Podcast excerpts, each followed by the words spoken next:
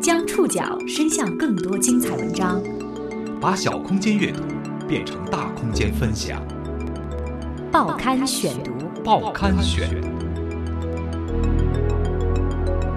把小空间阅读变成大空间分享，欢迎各位收听今天的报刊选读，我是宋宇。今天为大家选读的文章综合了博客天下的系列报道，我们将一起来围观故宫。因为一群年轻人的围观，纪录片《我在故宫修文物》成了网红。做旧，让它更加自然一些。脑洞大开的九零后和零零后们，用独特的知识结构和眼光，给大众提供了一个观察故宫的全新视角。这部原本冷门的纪录片是怎么变成网红的？文物修复师们所坚守的工匠精神又教会了我们什么？人的一生工作的这几十年一晃就过去，干不着多少精品玩意，也挺遗憾的。我觉得。报刊选读两集报道，让我们一起围观故宫。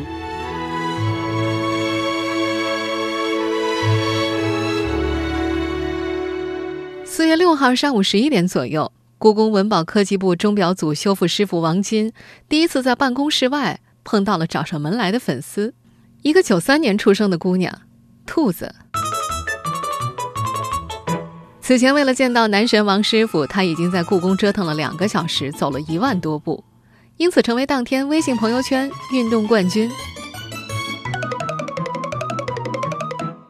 故宫在旺季的开放时间是早上八点半到下午五点。兔子提前在网上订好票，开门前就排在第一个，成为故宫当天的首位游客。到北京四年了，这是这个姑娘第一次游览故宫。直接驱动力是纪录片《我在故宫修文物》里的钟表修复师王金。在弹幕视频网站哔哩哔哩上，这部纪录片被很多网友二刷、三刷，甚至五刷，也就是说，最多的看了五遍啊。这部原本冷门的纪录片是如何成为网红的？年轻的九零后、零零后为何会慕名而来舔屏？他们围观故宫时有着怎样的心态？报刊选读两集报道，围观故宫。今天为您讲述：换个姿势看故宫。与故宫有关的纪录片，前些年也曾经让人惊艳，不过那是十多年前的事儿了。在电视上，人们见识了故宫的辉煌瑰丽、神秘沧桑。当时的创作者也肩负起了触摸历史跳动的脉搏、传承源远流长中华文明的使命，手法恢宏，效果显著。这次我们回顾我在故宫修文物的红火过程，似乎有一些无厘头。一月七号，纪录片《我在故宫修文物》。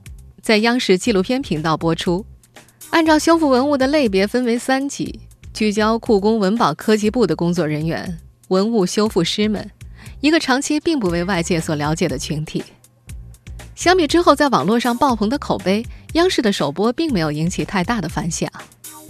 一月九号，央视播出最后一集的当天，网友程英在 B 站上传了影片视频，之后同样的视频陆续又被其他网友上传了两三次。目前，我在故宫修文物在 B 站的总点击量已经过千万，在青年云集的豆瓣网上的评分也高达九点四分，被形容为完全不给其他国产片留活路。按照 B 站董事长陈瑞在二零一五年的说法，B 站的用户当中百分之七十五是九零后，十七岁以下的中学生甚至超过了三分之一。作为路人的非会员可以观看，但不能留言，不能发弹幕。想成为 B 站的正式会员，就要在注册的时候面对大量脑洞大开的专业问题，比方说必答的二十道弹幕礼仪题，还有可以自选知识领域的三十道选择题。这些题目的风格大概是这样的：iPhone 二十的宣传片邀请了一名使用宇宙力量战斗的战士做代言人，请问这名战士的职业是？呃，这样的问题时常让不熟悉二次元的普通人无从下手。注册 B 站甚至因此成了一项任务，在搜索引擎上输入“哔哩哔哩加注册”的关键词，就会发现很多热心网友发布题为 B 站会员注册问题六千两百道答案的帖子，全方位指导外行顺利注册。B 站的创始人徐艺曾经把复杂的注册过程比喻为地下党对暗号，对得上来自己人，对不上来不好意思，再见。他们用这样的方式筑起了一道立场鲜明的墙，你可以围观，但是非同好勿进。有意思的是，徐艺曾表示不希望网站有太多跟二次元无关的内容。但是我在故宫修文物的走红，就是从这个首页充斥着各种动画番剧的网站开始的。尽管它由故宫和央视牵头，主创都来自清华大学的清影工作室的背景，听起来和 B 站似乎是格格不入的。有人在弹幕里开玩笑：“我居然在 B 站看纪录片。”所有推荐过这部纪录片的微信公众号几乎都会提到 “B 站爆红”这个关键词，有些还会在文章结尾直接甩出视频链接。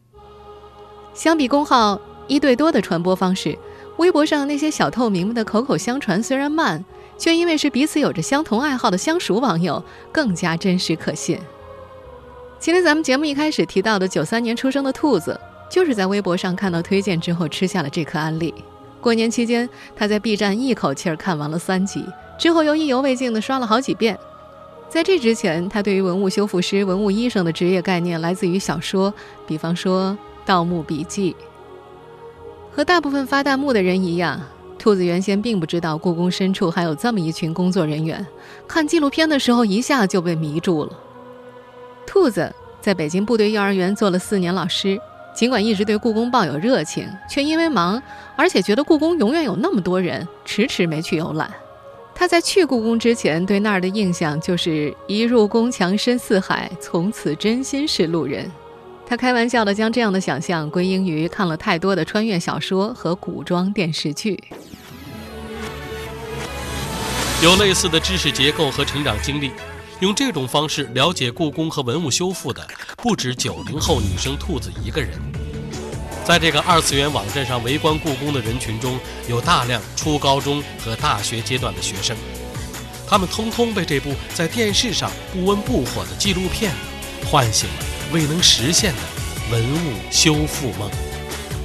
报刊选读继续播出，换个姿势看故宫。在 B 站上，这部纪录片的开头处，有人在弹幕中提起一篇讲文物修复师的耽美小说，引来不少附和。还有人在评论区积极推荐另外一篇耽美网文，理由是有大量的灵仿技术描写，文笔细腻，格局开阔。推荐者同时提醒，专业性没多强，但题材新颖，可读性较强。结论是可以用来消磨时间。耽美这个词最早出现在日本的近代文学当中，本意是唯美浪漫，后来经过演绎变成了男性恋爱的代称。上述推荐出现在 B 站再正常不过了。厦门大学助理教授杨玲曾经推算，中国至少有百万耽美文学读者。河南大学学生的一项千人网络调查提供了更加具体的读者形象，其中百分之八十八点六来自城市。百分之三十五点三来自省会城市或者直辖市，百分之六十七点四的人接受过高等教育，其余的年龄太小，基本还在接受适龄教育。高密度的年轻耽美爱好者似乎印证了这个二次元网站最广为流传的一个笑话：小学生聚集地。我在故宫修文物的弹幕当中几乎没有真正的小学生，但的确有不少尚处在初高中阶段的观众，他们得知这部纪录片的渠道千奇百怪。除了通过微信、微博，有些是历史老师或者语文老师推荐来看的，有从中学生天地被安利的，还有弹幕表示是查单词的时候在有道词典上看到的。最终，他们都慕名而来舔屏，并且学到了“幻彩生辉”等新词。在 B 站看视频，用户习惯在开头处用弹幕聊一些无关痛痒的内容，比方说自己的地理位置啦。第几遍看了，像是正式座谈会开始前的热身。从开头一点一点玩，一点一点擦过来。我们现在听到的是我在故宫修文物的片头。做旧让它更加自然一些。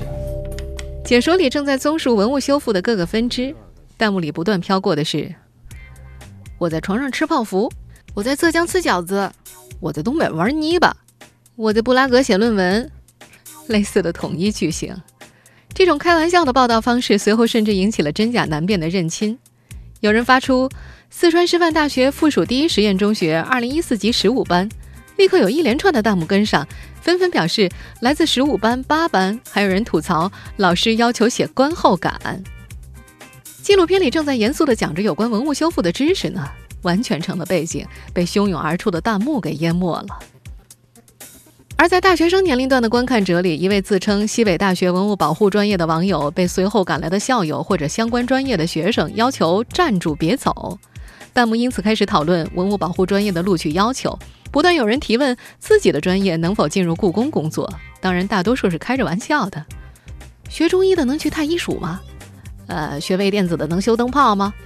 还有人要求给故宫做 APP 和网站，管饭就行。一部在电视上不温不火的纪录片，就这样唤醒了很多二次元的年轻人未能实现的文物修复梦。B 站网友打嗝兽就是其中之一。对于古董手艺感兴趣的他说：“小时候大家都会对十大未解之谜之类的书感兴趣，有一种对未知事物的神秘感。这种好感被他变成爱好，延续至今。”他说：“两年前自己在微博上看到刻橡皮章的大神的作品。”因为对美的事物天生没有抵抗力，就开始在贴吧上找教程，研究软陶、纸粘土、橡皮章之类的手工艺品。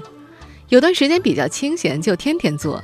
而现在会做自己喜欢的图案和设计，因此他对手艺人一直保有敬重，总担心哪天手艺就那么绝迹了。这部纪录片里最受二次元年轻人追捧的男神是钟表组修复师傅王金。虽然已经成了 B 站新男神，但这位五十五岁的故宫钟表修复技艺第三代传人，可能并不太明白，这群跟他差了一辈的年轻人为何迷上了他。报刊选读继续播出，换个姿势看故宫。在朋友的推荐下，大歌手看完了我在故宫修文物，第一感受是很惊喜，和兔子一样。在众多的修复人员当中，打歌兽最喜欢的是故宫男神钟表组的修复师傅王金。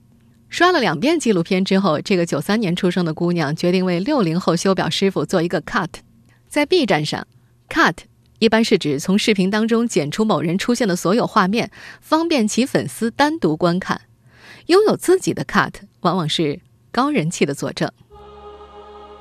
第一遍刷片的时候，因为没有开弹幕，打歌兽只找到了一位同好。就是推荐他看我在故宫修文物的那位朋友，二刷打开弹幕才发现，原来那么多人喜欢王晶师傅。为了方便自己和朋友观看王师傅，大歌手在一月二十四号剪出了第一个 cut，当天晚上就上传了。截至目前，这个时长不到十四分钟的小视频收获了超过一点四万的点击量，这样的热度完全出乎打歌手的意料。更让他惊喜的是，王师傅的徒弟。同样在纪录片中出现过的钟表修复师齐浩南，在微博上转发了这个视频，还对网上大神表示感谢。这条微博很快被前来表白的年轻人们攻陷了。有人问：这种花痴行为会不会被认真修表的王师傅讨厌？齐浩南则开起了玩笑：“可以更猛烈一些吗？”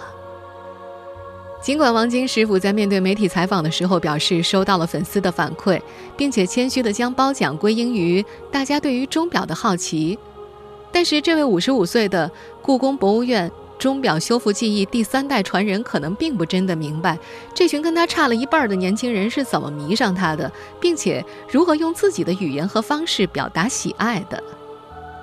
在网友打歌兽为王晶制作的 cut 视频当中，前面的弹幕都在惊呼。哇，王师傅居然也有 cut！随后，王师傅还缺儿媳妇这种固定的网络句式多次刷屏。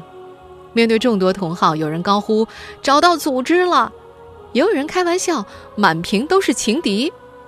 只要王晶一在画面里出现，屏幕上几乎都会同步弹出例行表白的弹幕。在粉丝们眼里，王晶师傅的一切都是自带柔光美化效果的萌点。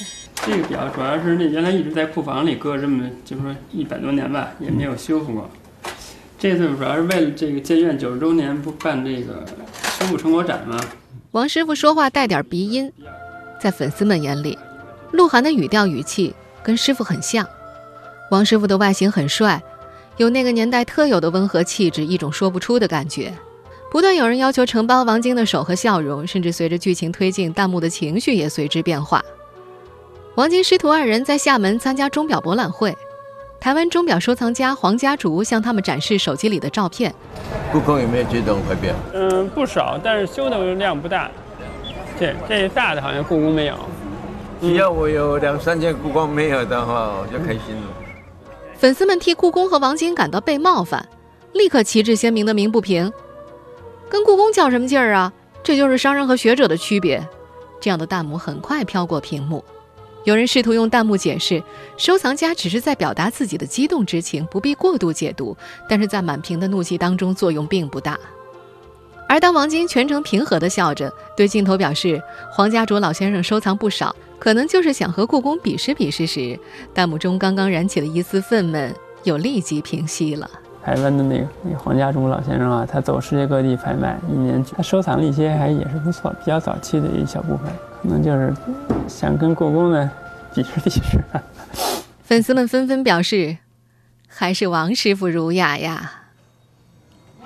弹幕第二次大的感情波动发生在王晶带着摄制组游览钟表展览馆的时候，当他为只能静态展示钟表感到心疼的时候，弹幕里心疼的字眼满屏幕飞驰而过。全修不好了，上满了弦，在它那个演示功能全恢复的情况下，你看那种感觉就是跟那个不动的感觉就是不一样，你感觉它就是一种活的。你看这这么静态摆在那儿，外边你看这，哎，看都有点心疼似的。费那么大劲修这么，现在你说真，这原来修完了都非常漂亮。你看现在这，有人说。钟表不动起来，感觉王师傅的心血都白费了。还有人在听到王晶的职业生涯走到晚期时表示泪目，立刻决定要再去故宫看一看。当然，在围观纪录片的过程当中，这些二次元弹幕里提到最多的还是他们这群人所偏爱的那些网络原创文学作品。也有人表示，该再回头去看看《甄嬛传》了。正能量和接地气。可能是我在故宫修文物能在 B 站大火的两个重要因素。我们需要感谢这些脑洞大开的年轻人，他们让我们眼界打开。与前几代人看待故宫的一本正经不同，他们在围观和理解故宫时有着独特的知识结构和视角。报刊选读继续播出，换个姿势看故宫。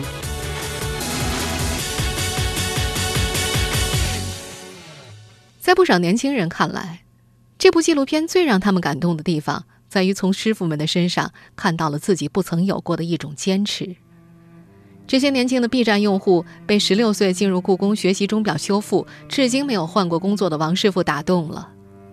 熟悉热血漫画的一代人因此发现，原来一生只做一件事不是天方夜谭，而是正被文物修复师傅们默默执行着的日常故事。我在故宫修文物，无意间完成的另外一个任务是爱国主义教育。追王晶追到故宫的九零后姑娘兔子，把喜欢这部纪录片和《舌尖上的中国》的理由统一归因于最中国又有血有肉。评论区里有人质疑大部分的观众盲目跟风，其实并不了解文物保护，他们立刻被还击了。对我们国家的东西怎么追捧都不为过。还有人则直接弹幕，就喜欢看这些彰显祖国文化的纪录片，觉得特骄傲。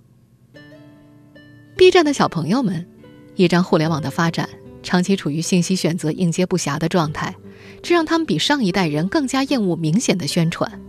而他们中的大多数可能并不知道，我在故宫修文物，其实是故宫九十周年的献礼纪录片，是一部名副其实的宣传片。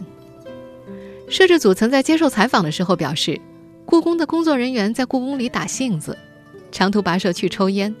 骑车穿越空无一人的太和殿广场等日常画面原本会被剪掉，因为担心观众看了会认为他们工作不认真。但是最终出于对于九零后和零零后的了解，决定保留。事实证明，这些画面在观众们心里刷爆了好感，并且觉得解说很活泼，能够抓住年轻人的心。不少人只是随便想看一看，不知不觉就看完了一集。不同于无数直接聚焦物品本身的纪录片。我在故宫修文物当中，不时穿插工作人员的日常，巧妙地中和掉了宣传感，这让他们在 B 站的观众眼中成了可爱、生动的普通人。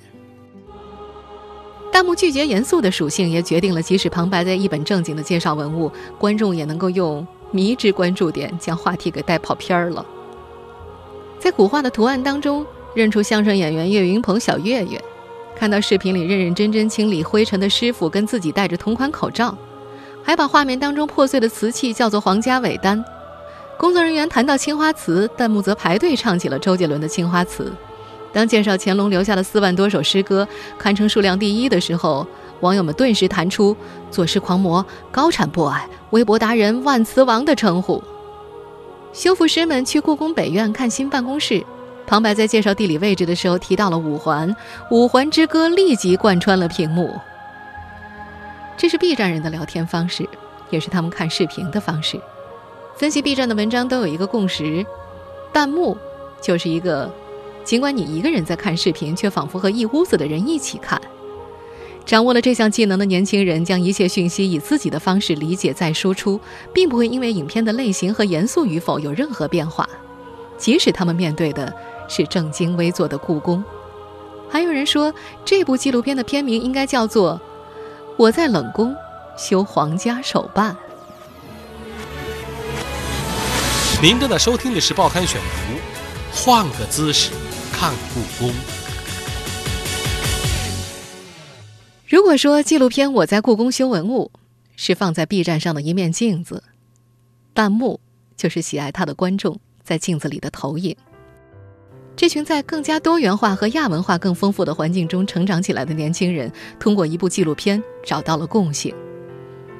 在他们这里，故宫是什么样的，已经不重要了。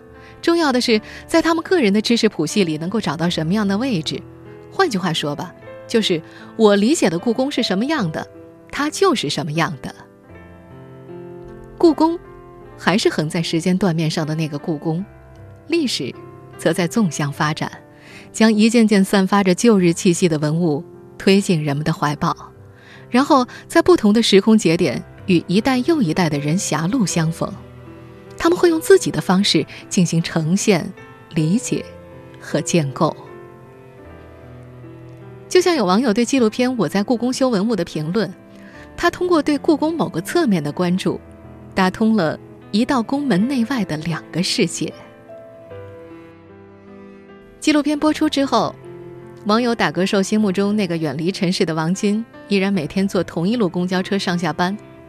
上班的时候的确能够遇到认出他的粉丝，但是在故宫里偶遇专程来堵他的兔子的时候，王晶依然有些惊讶。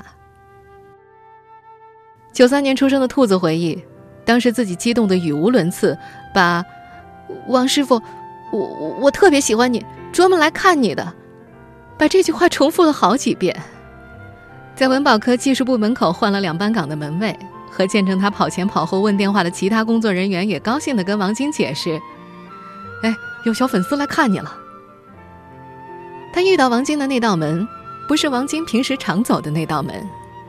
王晶笑着感慨：“真是有缘分呐！”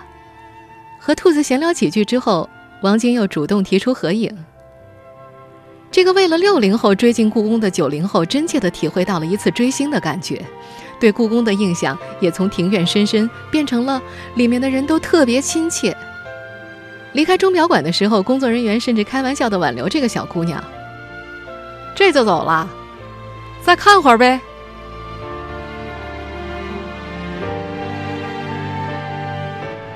听众朋友，以上您收听的是《报刊选读》两集报道，围观故宫的上集故事，换个姿势看故宫。